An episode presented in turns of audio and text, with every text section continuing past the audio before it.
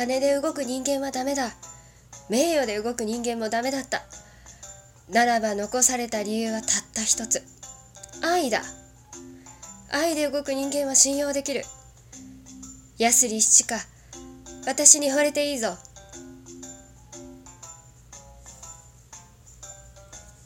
いということでね今日も二次元に連れてってニナコの二次元に連れてって始めていきたいと思います。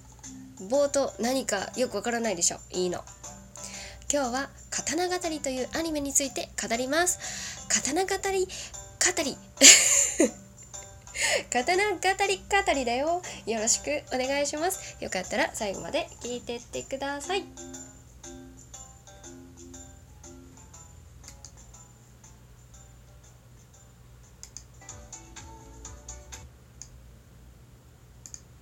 ちょっとうまくいってない？うまくいってないね。うまくいってあった。聞こえる？聞こえる？キャスかよっていう。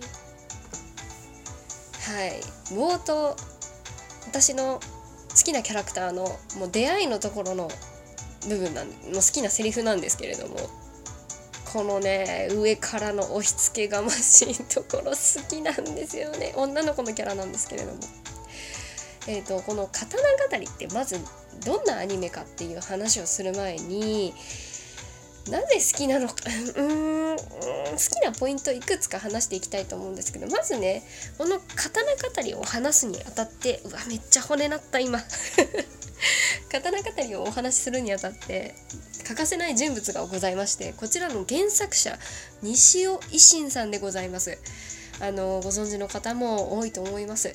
あのアニメでいうララノベのね世界ではもう有名な方ですね。ライトノベルの作家さんです。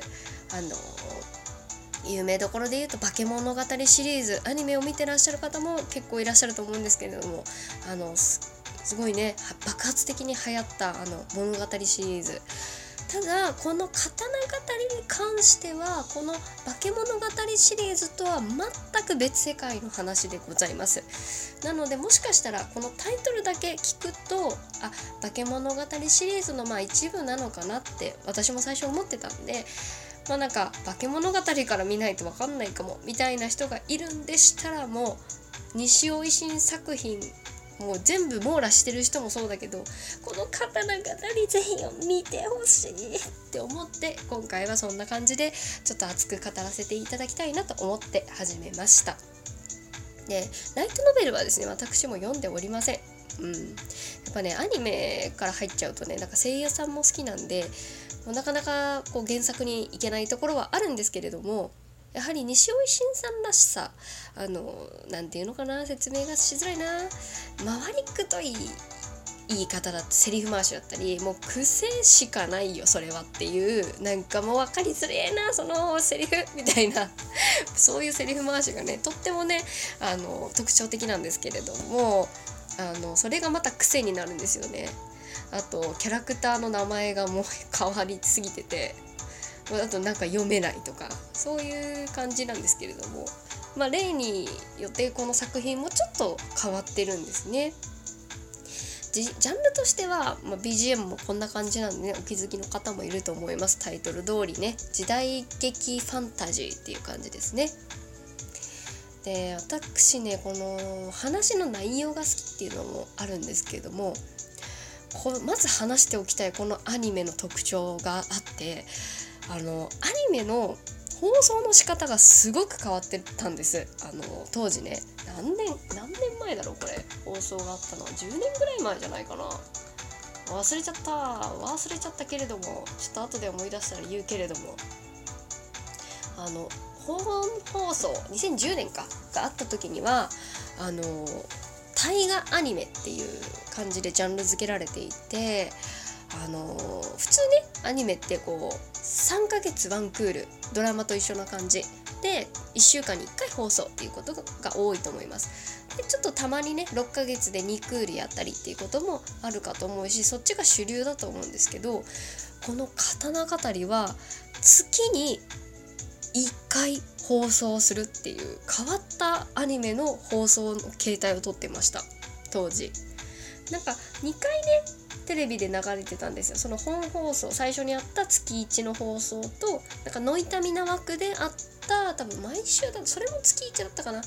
でちょっと2パターンあったんですけどそれなんかこの放送話自体が12話で終わるですよ。で多分原作のライトノベル自体が1冊1つの刀の話で月1発売みたいな感じで出てたらしいんですどうやら。でアニメを作ったそのプロデュー言えない プロデューサーさんがそういう月1に発行されたっていうその原作に合わせてアニメも月1で、まあ、しかも1時間放送なんですもうやってこう月1のお楽しみみたいな作品に仕上げたっていうちょっと変わったアニメなんですっていう私の好きなポイントだけでもう5分も喋っている。でかつその最初にあった放送ではなんかオープニングはね2つしかなかったんですけど6話6話ごとに。エンディングが毎回そのお話1本に対して1つの刀の話を基本するんですけどその話ストーリーに合わせたエンディングテーマを流してたんです。これは本当月1で放送してたからって生きたことなんじゃないかなって思うんですけどそれがまたねもういい感じでねその話の流れで入っていくんですよねエンディングに。最高って思って私はすごい好きなんです。どんなエンディングだったかっていうのはうんなんかね誰なんだろういや歌ってた人女の人が歌ってるのが多いのかな。であのキャラクターを演じてた田村ゆかりさんも歌ってるしあの本当声優さんが歌っそのキャラクターを演じた人たちが歌ってたのかな。うんちょっと詳しく分かんないけど本当話の流れにのっとったお話をお話じゃない。あのエンディングテーマを選んで放送最後に流してたっていう最後の最後まで1時間きっかり楽しめるっていうのが私はすごい好きだったんですこのアニメ。ですごいよねこう放送の仕方にまでこだわるっていうところがねすごい好きポイントでした。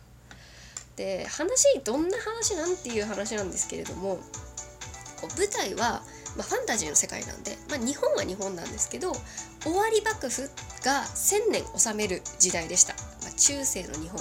でも見た目は江戸時代っぽいんですよね。でその国の呼び名もあの江戸時代っぽい感じ。なんか蝦夷とか薩摩とか稲葉とかそういう呼び方でした。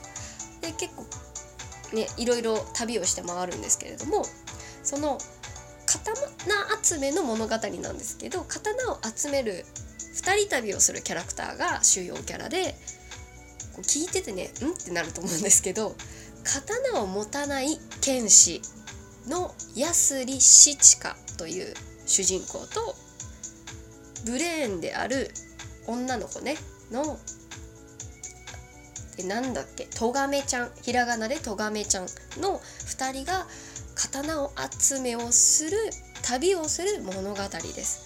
で12本お話があって1本につき1刀を集めるお話。もうなのでもうほんと1話完結みたい完結うんつながってはいるけどなんかすっきり見れる感じのアニメになってます。で刀を持たない剣士って何ぞって思うんです。思うでしょ？私も思ってた。でこのどういうことかというと剣士ではあるんですけど体を武器に刀にするっていうか体自身が刀みたいなそういう流派虚しい刀の流れと書いて巨刀流。それの何代目か忘れちったけど 何代目かのあの当主がヤスリ七花くん24歳。2メートル。75キロ。引き締まったボディの大男でございます。で彼は島流しに親と共に会っていたのでとってもねものを知らないし人間との関わりがよくわかんないからなんかね人間を殺したりするのもなんか別に動物を虫とかプチってするのと変わんない程度な感覚を持ってたり最初はっていうとこでなんかほんと動物的な子です。それが主人公。でそれを支えるまあブレーンみたいなのもうほんとこの何にもよく分かってない男の子を支える頭であるえっ、ー、ととがめちゃんっていう子がいるんですけどこちらがですねちょっとね自称なんですけど役職についてましてそれが長いんだな。言うね頑張って言うね。終わり幕府柳将軍直轄。預かり立てまつるところ戦どころ総監督喜作氏咎め 長い。役職が長い。145センチ。ちっちゃい。白い長い髪を持つ女の子で安井七角君より年上ないような感じがしますが年齢不詳です。で自信満々でね気さくして自分のことを言うぐらいですから超変わってる、えー、そんな感じ。でこの2人が出会ったのはその刀集めをしようって話で2人が出会うわけですけれども旅の目的はもう10分過ぎてる。どうしよう。あの四季崎キキっていうあの伝説の刀鍛冶がいるんですけどもうね漢字で書くとねあの春夏秋冬の四季にね山崎とか山崎さんとか大崎さんとかの先に記すにあの糸辺に己の木四季崎キキ。もう名前が変わってて説明が大変なんだわその伝説の刀鍛冶が作ったえーと、1,000本ある刀のうち12本を、えー、集めるという旅でございます。えもうこんな時間？どうしよう。その刀はね完成形変態とって言ってねとっても毒を持ってとっても変わった強い刀なので刀なのでもうこれを持ったらもう大変なの。それを集めるって話さ。足りないよ時間が。またいつか話す。そんなわけで今日は最後まで聞いてってありがとうございました。そんなわけでまた会いましょう。にはこでした。いやもう本当に配分ができてないよね。ダメだわ。